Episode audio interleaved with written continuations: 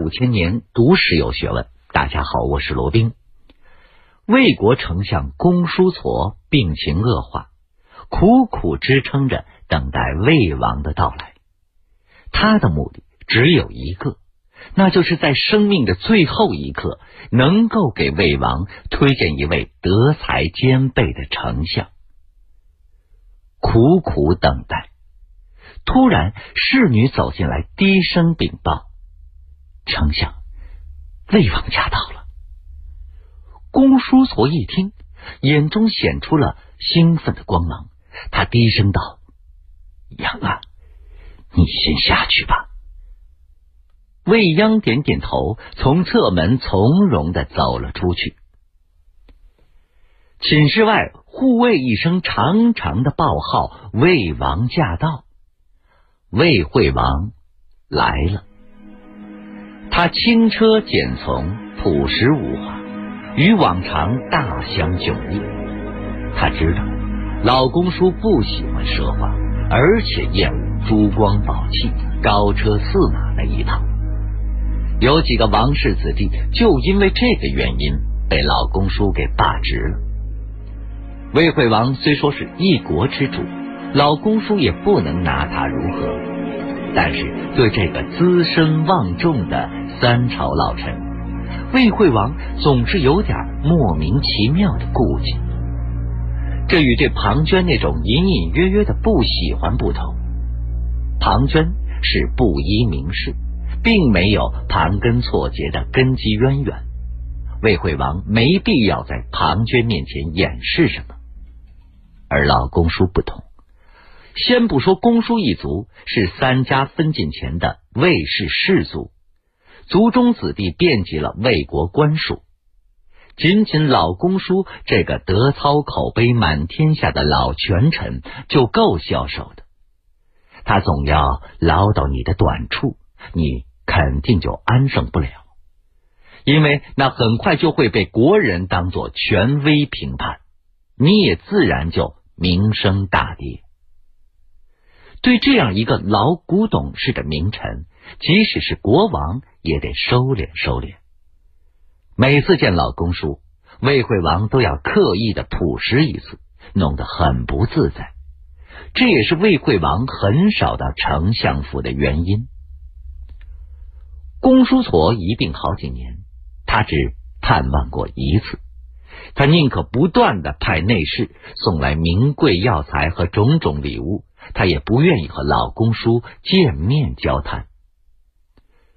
昨日在冯泽猎场听到老公叔病危的急报，他甚至有点隐隐约约的高兴和轻松。这种不合时宜的老臣子罢官会招来国人非议，听任他掌权又确实是碍手碍脚。最好的结果就是他离开这个世界。看来，老公叔终于要让道了。魏国君臣新锐放开手脚的日子也就要到了。今日，魏惠王特意换了一套半旧的便服，坐了一辆普通的摇车来。唯一的特殊是车中带了五千金，准备赐给公叔夫人后半生安度晚年。同时，魏惠王已经决定。要隆重举行老公叔的葬礼，让天下都知道魏王敬老尊贤的美德。魏惠王走进寝室时，脸上是充满了沉重和哀伤。公叔痤在榻上欠身拱手：“魏王，恕老臣重病在身，不能够起身相迎。”魏惠王疾步走到榻前，扶住了公叔痤，关心又亲切的说：“老丞相不必多礼，病体要紧呐。本王昨晚急急赶回，本当即刻前来，谁知道国务忙乱，来迟了。”这个时候，侍女捧来了一个绣墩，放在了榻边。魏王啰嗦说：“老丞相一病几年。”安心静养吧，魏国不能没有老丞相的支撑啊！听到这儿，公叔痤眼中闪着泪光，哽咽道：“老臣，这一次只怕是凶多吉少。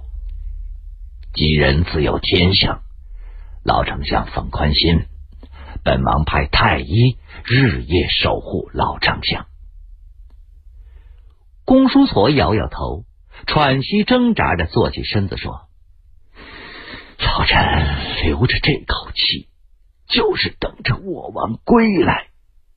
我是想向我王推荐一个治国的人才，继承我的相位。此人有扭转乾坤的大才，足以扫灭诸侯，一统天下。”成就魏国大业呀！魏惠王认真的点头，急切的问：“他是何人？可是大将之才？”庞涓是该换换了。他叫魏央，眼下就在我府里。魏央。魏惠王恍然大悟，顿时显出了轻松。是老丞相几次提起的那个未央吗？老丞相啊，他才二十三岁，你不觉得太稚嫩了吗？再说他是谁的学生？如何堪称扭转乾坤的大才？我王。和他一谈便知，英雄何问出处呢？明实处高徒吗？难道他能无师自通吗？魏惠王大度的笑了笑，说：“公叔痤艰难的拱手，一脸严肃。魏王，且听臣最后一言。我深深了解未央。”这个人是殷商血统，天赋极高，跟一个不愿意透露姓名的高人修成了惊天伟地之才。未央帮臣处理国政五年，他的许多见解让臣深感震惊。此人若不能为我王所用，将是魏国的千古遗憾呐。魏惠王此时很能理解这个年迈老臣的殷切絮叨。人之将死，其言也善吧。但是这种病话，他却不能够当真。沉吟片刻，他站起身来，扶住了公叔痤，以关切的口吻说：“老丞相啊，你重病在身，安心歇息吧。”公叔痤闭上了眼睛，苍老而又痛苦的脸上涌出了两行热泪。魏惠王心里有些不耐烦，他不想再继续跟这个迂腐的老人谈一个无名的年轻人。拍拍公叔痤，依然是倍加关切的口吻：“老丞相，你以为庞涓和公子昂？”谁更适合做丞相呢？公叔痤却没有接这个话题，眼神冰冷的说：“秦国王实言相告，魏国真的不用未央吗？”魏惠王无可奈何的笑了笑：“老丞相将一个大国的命运交给一个不明底细的年轻人。”你就放心吗？公叔痤沉默了，他长长的叹息一声，突然两眼放光。我王如果不用此人，就必须杀了他，为魏国长远大计，绝不能让他到别国去。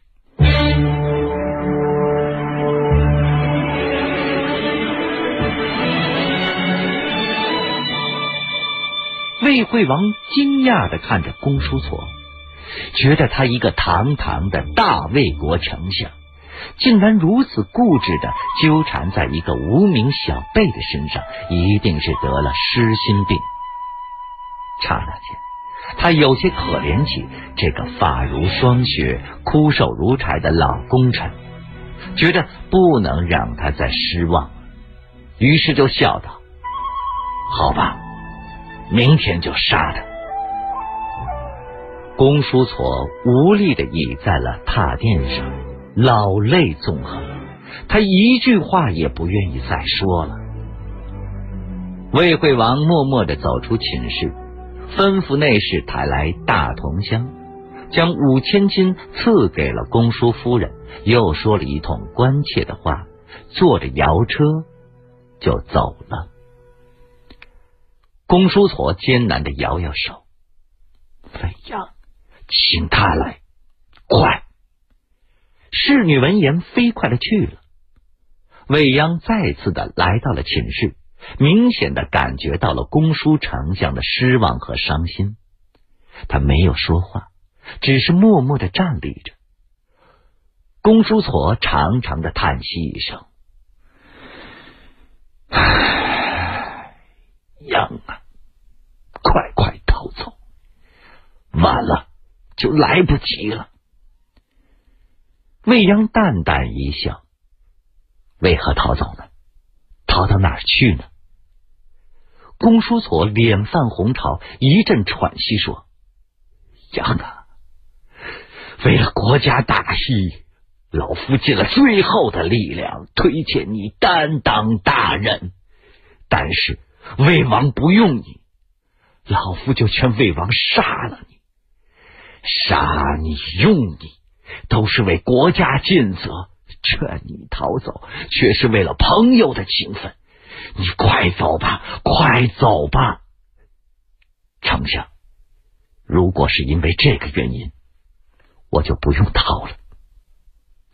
未央没有丝毫的惊讶，更没有立刻要走的样子。你甘心死在魏国吗？公叔丞相，魏王既不听你用我之言，又怎么会听你杀我之言呢？他不会把我放在心上的，你不要忧心。未央依然淡淡的微笑着。公叔痤昏花的老眼死死的盯住了未央，他显然感到出乎意料。却又顿时觉得明白了其中的道理。同是势力，自己一个饱经沧桑的老人，竟然没有面前这个年轻世子分析的透彻。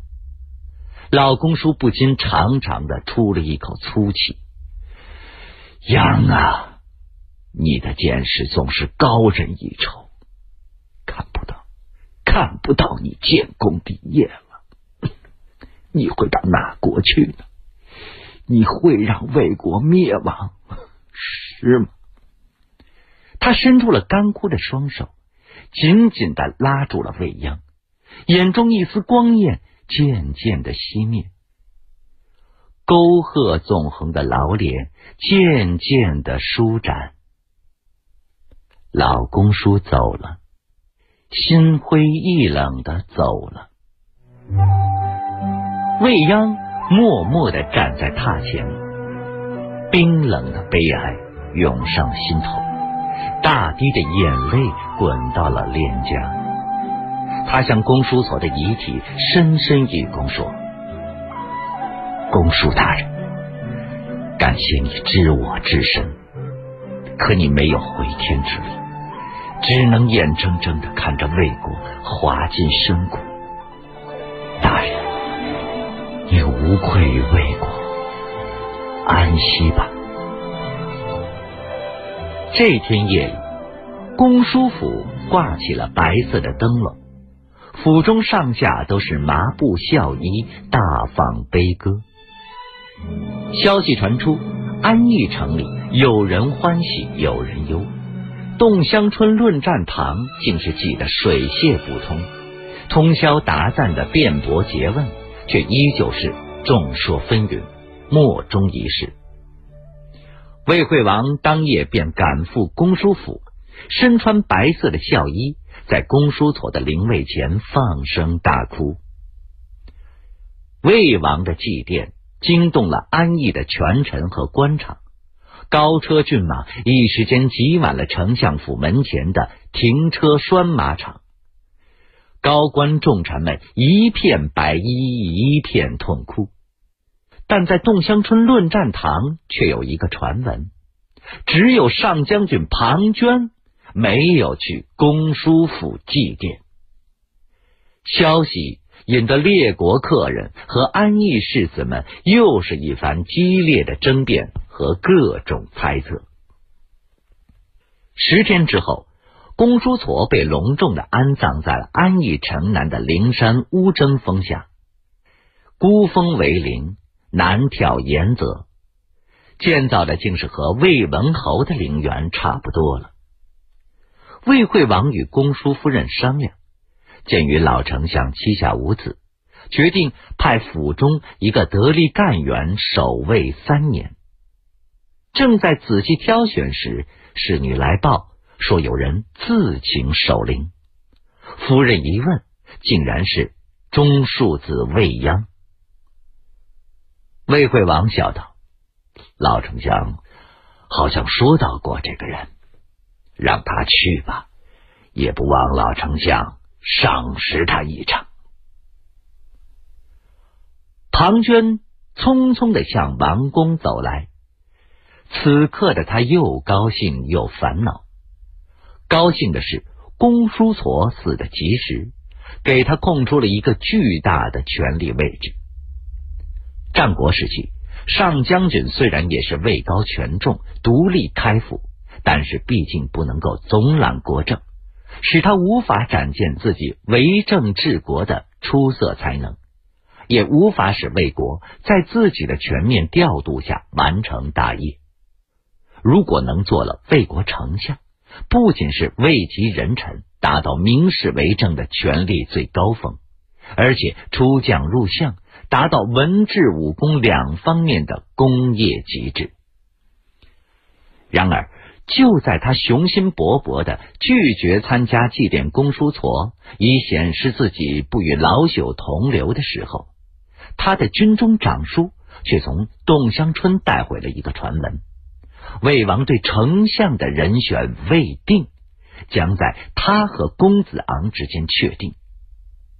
这使他大感意外。内心莫名其妙的忐忑不安起来。平日里，他不大瞧得起董香春，认为那是浅薄世子附庸风雅的地方，多次拒绝了到董香春论战天下大事和用兵之道的邀请。但是，他对洞香春的神秘传闻从来不敢轻视，那个鬼地方从来没有空穴来风。洞香春的传闻很多都变成了事实。庞涓曾经大义凛然的向魏王进言，请求取缔这个滋生事端的酒肆，认为那是魏国糜烂腐败的场所，是列国密使刺探魏国机密的最好渠道。魏惠王却是哈哈大笑说：“大将军呐，洞香春大有根基，天下闻名。”文侯、武侯都视为安逸文华的明珠，我怎么能取缔得了呢？显然，魏王对庞涓的主意感到匪夷所思，甚至是有些不高兴。如今，洞香春传出了这样的消息，至少证明魏王向某个亲信透露过这样的想法，宫里已经是有人知道了。一时间，他感到有些悲哀。公子昂是个什么人？浮华纨绔的王室子弟，除了金鱼，声色犬马，没有一样真正的本领。这样的人也在丞相人选里，简直滑稽。可是能有什么办法？他在魏国是没有任何根基的。平日里，他也不屑和那些王室人物交往。他唯一的根基就是自己的实力、才能和已经建立的功劳。细细一想，庞涓发现本领才能这种东西，凭他谋生那是绰绰有余，凭他建功立业也能有一番作为。可是要在官场周旋，那就是最不可靠的东西。自古以来，有才华的人大都被埋没了，尤其是魏国这种已经开始渗透腐败的国家，要靠才能、功劳来获取更大的权力，随时都是有可能要跌进深渊的。一时间，庞涓对魏国可丧失了信心，对魏惠王似乎一下子触摸到了平日里没有觉察的东西。他沮丧了很长的时间。庞涓会退缩吗？显然是不能的。建功立业本来就是要百折不挠，况且他并没有丧失最后的希望。经过几天的辗转反侧，庞涓想清楚了两点：一是今后要改变对官场交往的冷漠，结束自己鹤立鸡群的孤立。二是要主动的去觐见魏王，探听魏王的真实想法，再做对策。这天一大早，庞涓处理完军务，中午就去到了王宫。他知道早去也没有用，魏王晚睡晚起是有名的，没有哪个大臣清晨去王宫觐见的。本来这是庞涓准备劝谏魏王改正的大事之一。经过了几日的深思熟虑，庞涓不仅决定放弃这种事情上再进言，而且决心迁就宫廷某些不成文的贵族准则。